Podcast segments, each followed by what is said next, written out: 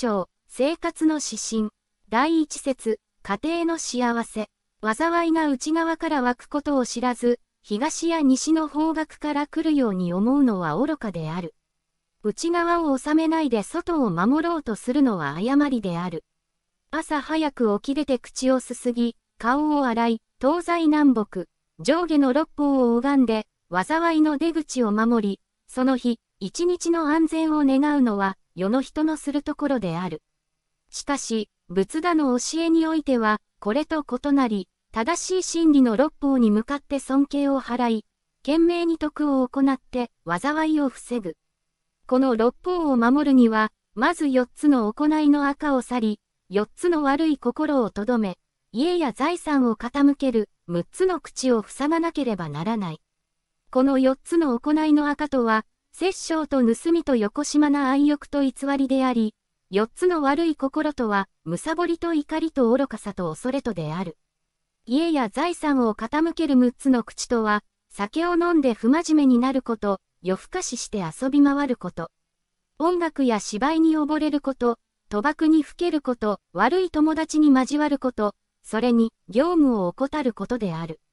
この四つの行いの赤を去り、四つの悪い心をとどめ、家や財産を傾ける六つの口を塞いで、それから誠の六法を拝むのである。この誠の六法とは何かというと、東は親子の道、南は師弟の道、西は夫婦の道、北は友人の道、下は主従の道、そして上は教えを信ずる者としての道である。まず、東の親子の道を守るというのは、子は父母に対して5つのことをする。父母に仕え、家業の手伝いをし、家計を尊重し、遺産を守り、父母の死後は年頃に供養することである。これに対して、親は子に5つのことをする。悪をとどめ、善を進め、教育を施し、婚姻をさせ、良い時に家を相続させることである。互いにこの5つを守れば、家庭は平和であり、波風が立たない。次に、南の師弟の道とは、弟子は死に対し、座を立って迎え、よく使え、素直に命を守り、供養を怠らず、慎んで教えを受ける。それと同時に、死はまた弟子に対して、自ら身を正しくして弟子を正し、自ら学び得たところをすべて正しく授け、正しく説いて正しく教え、引き立てて名を表すようにし、何事についても主語を忘れないようにする。こうして師弟の間が守られて平和になる。次に、西方の夫婦の間は、夫は妻に対し、尊敬と礼節と低層と思って向かい、火星を任せ、時々は飾りを与える。妻は夫に対し、火星を整え、使用人たちを適切に使い、低層を守り、夫の収入を浪費せず、火星をうまく行うようにする。これによって夫婦の間はむつまじく、争いは起こらない。次に北方の友人の道は、相手の足らないものを施し、優しい言葉で語り、利益を図ってやり、常に相手を思いやる。また友人が悪い方に流れ落ちないように守り、万一そのような場合には、その財産を守ってやり、また心配のある時には相談相手になり、不幸の時は助けの手を伸ばし、必要の場合にはその妻子を養うこともする。このようにして、友人の間は美しく守られ、互いに幸せがえられる。次に下方の主従の道とは、主人は使用人に対して次の5つを守る。その力に応じて仕事をさせる。良い給与を与える。病気の時は親切に看病する。珍しいものは分かち与える。時々休養させる。これに対して使用人は、主人に向かって5つの心得を持って使える。朝は主人よりも早く起き、夜は主人よりも遅く眠る。何事にも正直を守り、仕事にはよく熟練する。そして主人の名誉を傷つけないよう心がける。こうして主従の間にもつれがなくなり、常に平和が保たれてゆく。教えを信ずる者としての道というのは、どんな家庭であっても、仏陀の教えが入っていなければならない。そしてこの教えを受ける人として、死に対し、体も口も心も共に情けに満ち、丁寧に死を迎え、その教えを聞いて守り、供養をしなければならない。これに対して、仏陀の教えを説くしは、よく教えを理解し、悪を遠ざけ、善を進め、道を解き、人をして平安の境地に入らせるようにしなければならない。このようにして、家庭は中心となる教養をもって成長してゆく。六法を拝むというのは、このように、六法の方角を拝んで災いを避け、用とすることではない。人としての六法を守って、内側から湧いてくる災いを自ら防ぎ止めることである。人は親しむべき友と、親しむべきでない友とを見分けなければならない。親しむべきでない友とは、むさぼりの深い人、言葉の巧みな人、へつらう人、浪費する人である。親しむべき友とは、本当に助けになる人、苦楽を共にする人、中言を惜しまない人、同情心の深い人である。不真面目にならないよう注意を与え、影に回って心配をし、災難にあった時には慰め、必要な時に助力を惜しまず、秘密を暴かず、常に正しい方へ導いてくれる人は、親しみ使えるべき友である。自らこのような友を得ることは容易ではないが、また、自分もこのような友になるように心がけなければならない。良い人は、その正しい行いゆえに、世間において太陽のように輝く。父母の大恩は、どのように努めても報いきれない。例えば100年の間、右の肩に父を乗せ、左の肩に母を乗せて歩いても報いることはできない。また、100年の間、日夜に香水で父母の体を洗いさすり、あらゆる紅葉を尽くしても、または父母を王者の位に登らせるほどに、勤め励んで、父母をして映画を得させても、なおこの大恩に報いきることはできない。しかし、もし父母を導いて仏陀の教えを信じさせ、誤った道を捨てて正しい道に帰らせ、むさぼりを捨てて施しを喜ぶようにすることができれば、初めてその大恩に報いることができるのである。あるいはむしろ、それ以上であるとさえ言えよう。父母を喜び敬う者の家は、仏や神の宿る家である。家庭は心と心が最も近く触れ合って住むところであるから、むつみ合えば花園のように美しいが、もし心と心の調和を失うと、激しい波風を起こして破滅をもたらすものである。この場合、他人のことは言わず、まず自ら自分の心を守って踏むべき道を正しく踏んでいなければならない。昔、一人の信仰熱い青年がいた。父親が死んで、母親と共に、親一人子一人の親しい生活を送っていたが、新たに嫁を迎えて三人の暮らしとなった。はじめは互いにむつみ合い、平和な美しい家庭であったが、ふとしたことから姑と嫁との心持ちに行き違いが起こり、波風が立ち始めると、用意には収まらず、ついに母は若い二人を後に家を離れることとなった。母が別居すると、やがて若い嫁に男の子が生まれた。姑と一緒にいる間は、口やかましいので、めでたいこともなかったが、別居をすると、こうしてめでたいことができた。と、嫁が言ったという噂が、寂しい一人暮らしの姑の耳に入った。姑は大変腹を立てて叫んだ。世の中には正しいことがなくなった。母を追い出して、それでめでたいことがあるならば、世の中は逆さまだ。姑は、この上は、正しさという主張を葬り去らなければ。とわめきたて、精神不安定になって、墓場へ出かけた。このことを知った神は、すぐに姑の前に現れて、ことの次第を尋ね、いろいろに諭したけれども、姑の心の角は折れない。神はついに、それではお前の気の済むように、これから憎い嫁と孫を焼き殺してやろう。それで良いであろう。と言った。この神の言葉に驚いた姑は、自分の間違っていた心の罪を詫びて、嫁と孫の除名を願った。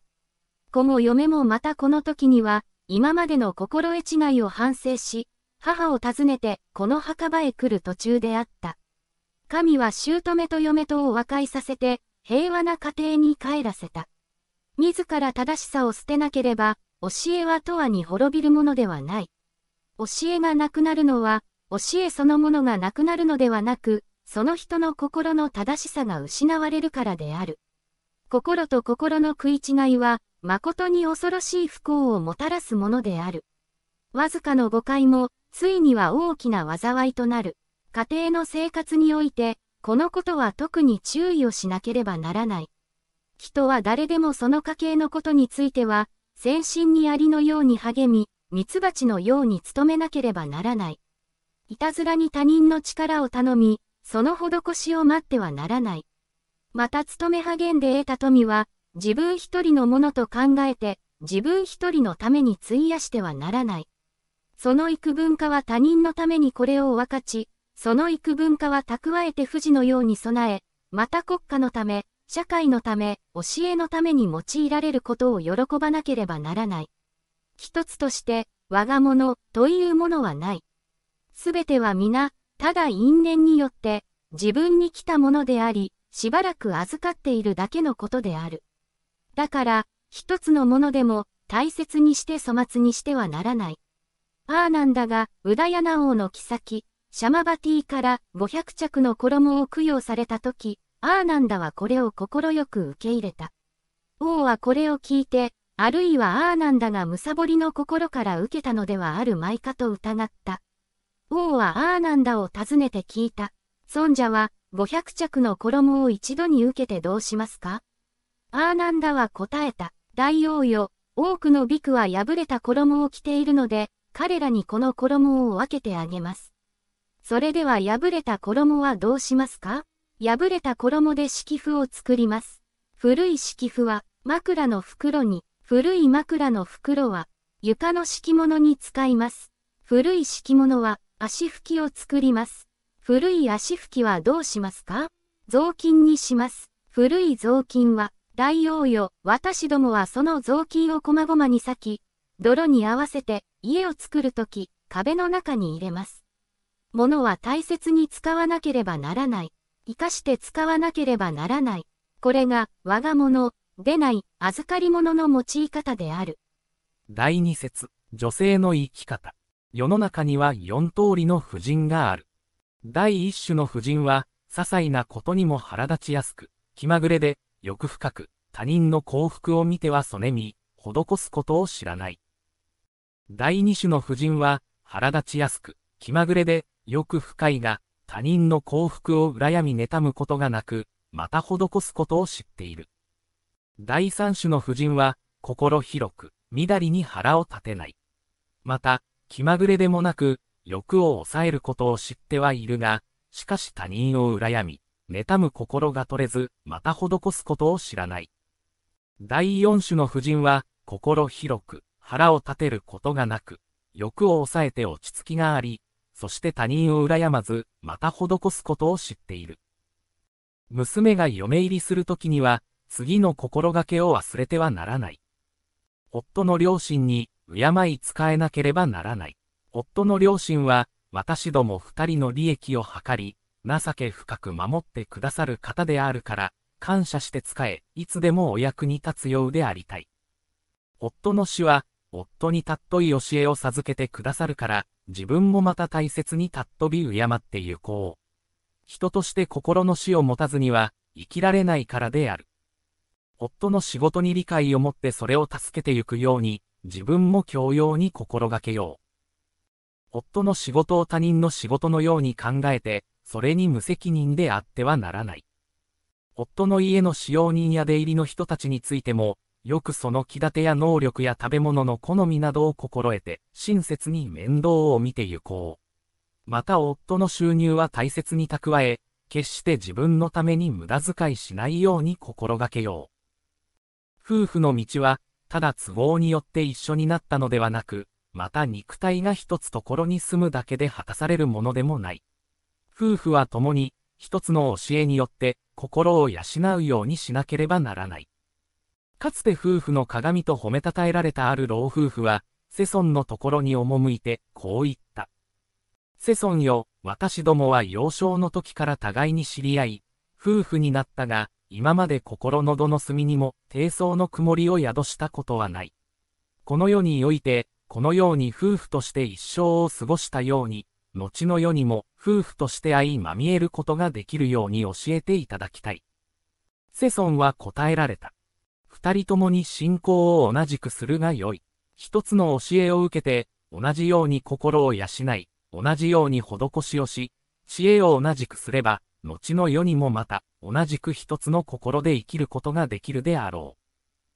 アナータ・ピンダダ長者の長子に嫁いだスジャーターは、狂慢であって、他を敬うことを知らず、父母や夫の命に従わず、いつも一家の波風を起こす元となっていた。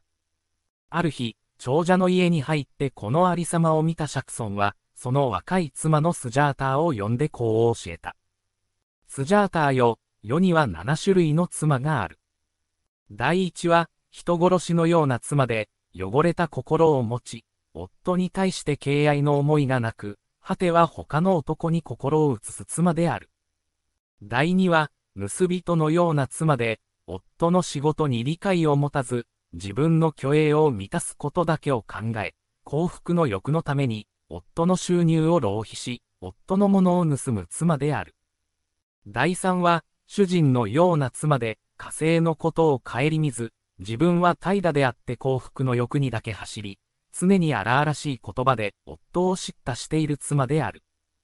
第4は、母のような妻で、夫に対して細やかな愛を抱き、母が子に対するように夫を守り、夫の収入を大切にする妻である。第5は、妹のような妻で、夫に仕えて誠を尽くし、姉妹に対するような情愛と残機の心を持って夫に仕える妻である。第6は、友人のような妻で、常に夫を見て喜ぶことは、ちょうど久しぶりに会った友に対するようであり、行いは正しくしとやかに、夫を敬う妻である。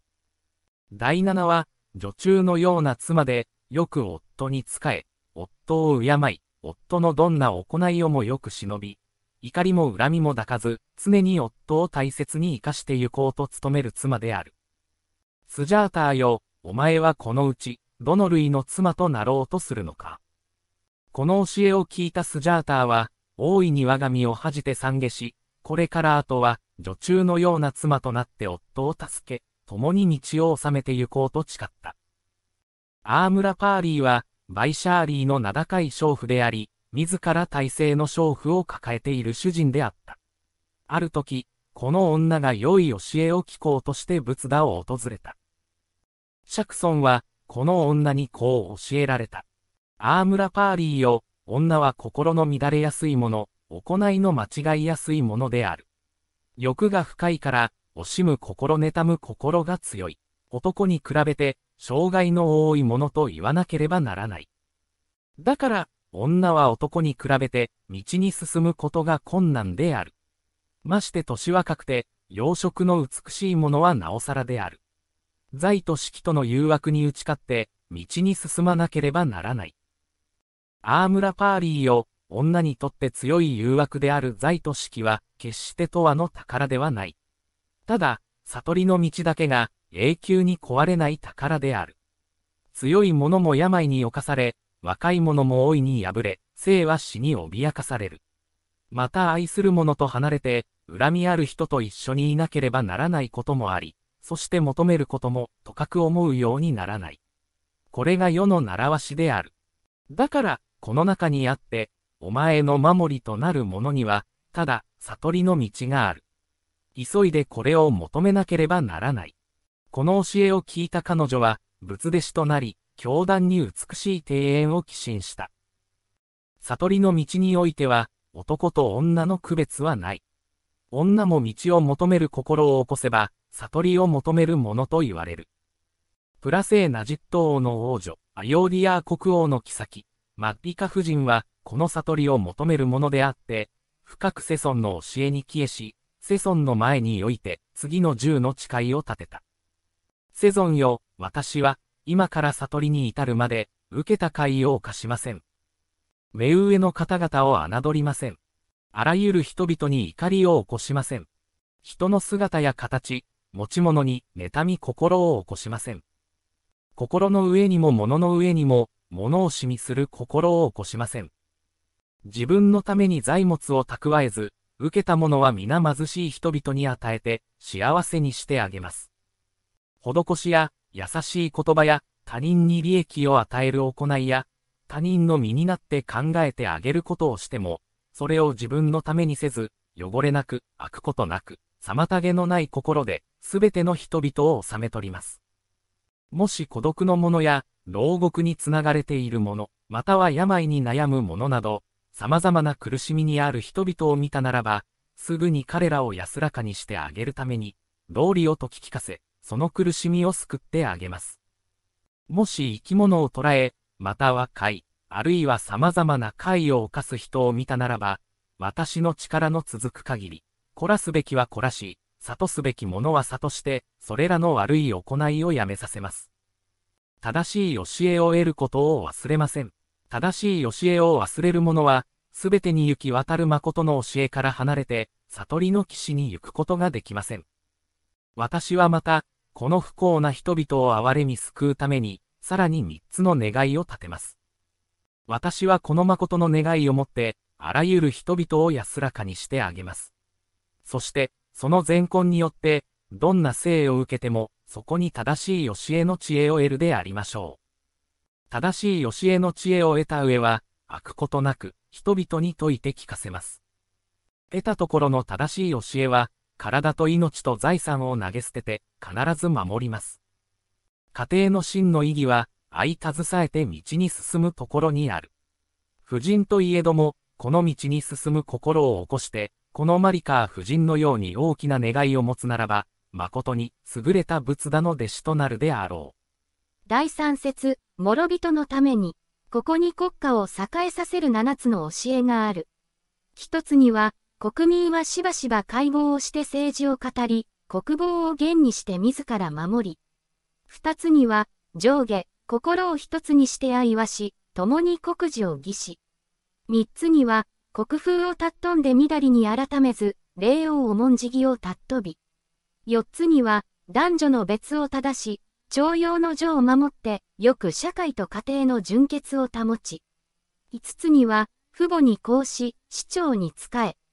六つには、祖先の祭壇をあがめて祭儀を行い。七つには、道を尊び徳をあがめ、徳の高い死について教えを仰ぎ、熱く供養することである。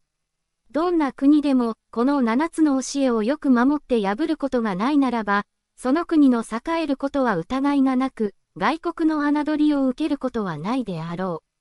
う。昔、大皇王は自分の王道を次のように説いた。自分の国を治める道は、まず自分を治めることである。自らの心を治め、この心をもって国民に臨み、人々を教え導いて心の堀を覗き去り、身と心を和らげて、世の中の楽しみに勝る、正しい教えの喜びを得させる。また、貧しい者が来た時には、蔵を開いて心のままに取らせる。そしてこれを手がかりとして、すべての悪から遠ざかるように戒める。人々はおのおのその心をもととして、見るところをことにする。この城の中の民にしても、この都を美しいと見るものもあれば、また汚いと見るものもある。これはおのおの、その心、その環境がそうさせるのである。教えを尊び、心の正しい素直な人は、牧石にも瑠璃の光を見るのであるが、欲が深くて自分を治めることを知らない者は、どんな立派な御殿でもなお、美しいと見ることはできない。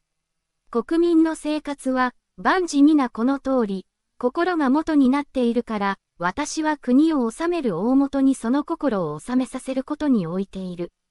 大王の言葉通り、元は、その心を治めさせることにこの心を痛めることは、悟りの道に進むことであるから、政治の上に立つ人は、まず仏陀の教えを信じなければならない。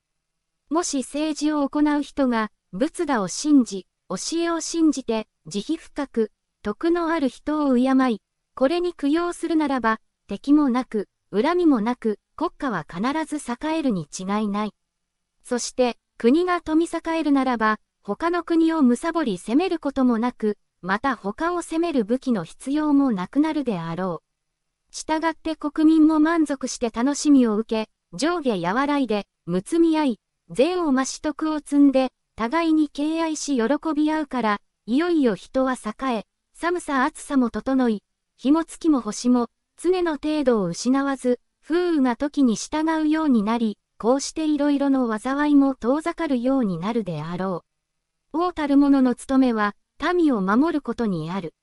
王は民の父母であり、教えによって民を守るからである。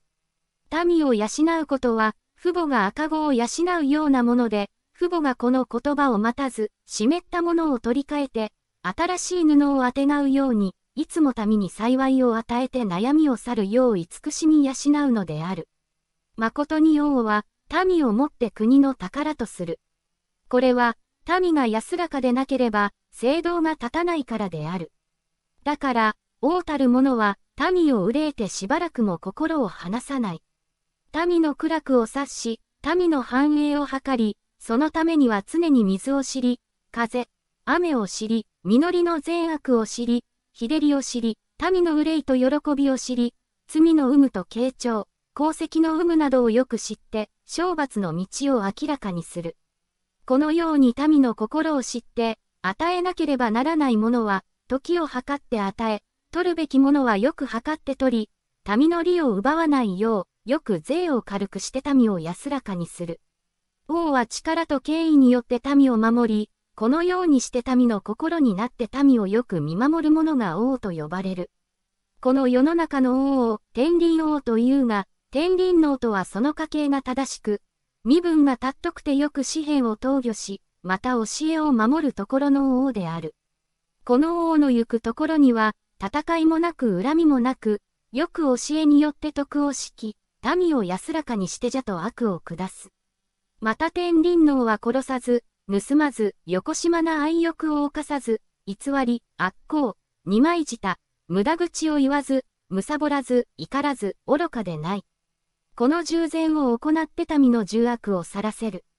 また、教えによって政治を正すから、天下において思いのままになすことができ、その行くところには戦いがなく、恨みもなく、互いに愛を犯すこともない。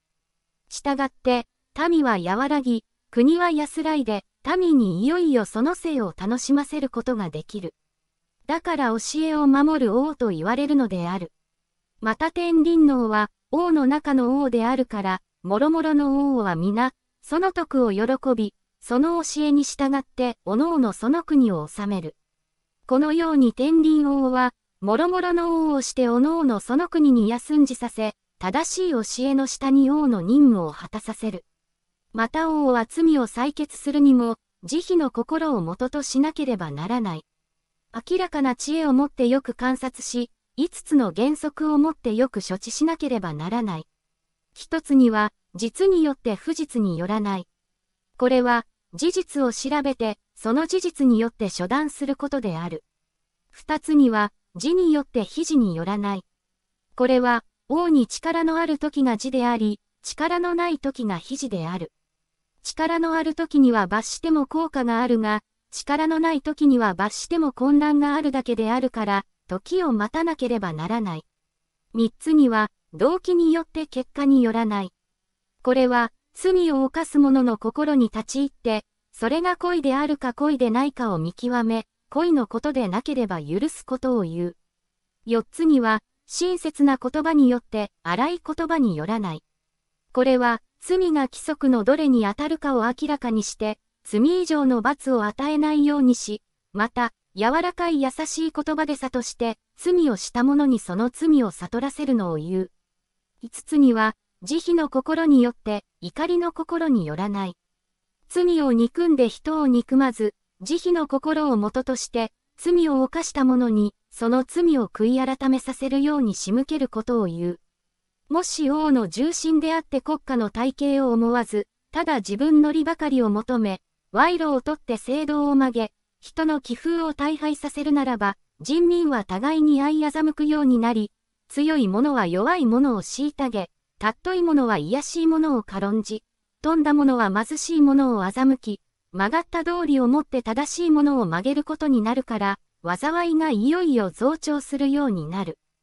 すると忠実な重心は隠れ退き、心ある者も危害を恐れて沈黙し、ただへつらう者だけが政権をとって、みだりに貢献を用いて私腹を肥やし、民の貧しさは少しも救われないようになる。このようになると、精霊は行われなくなり、道は全く緩んでしまう。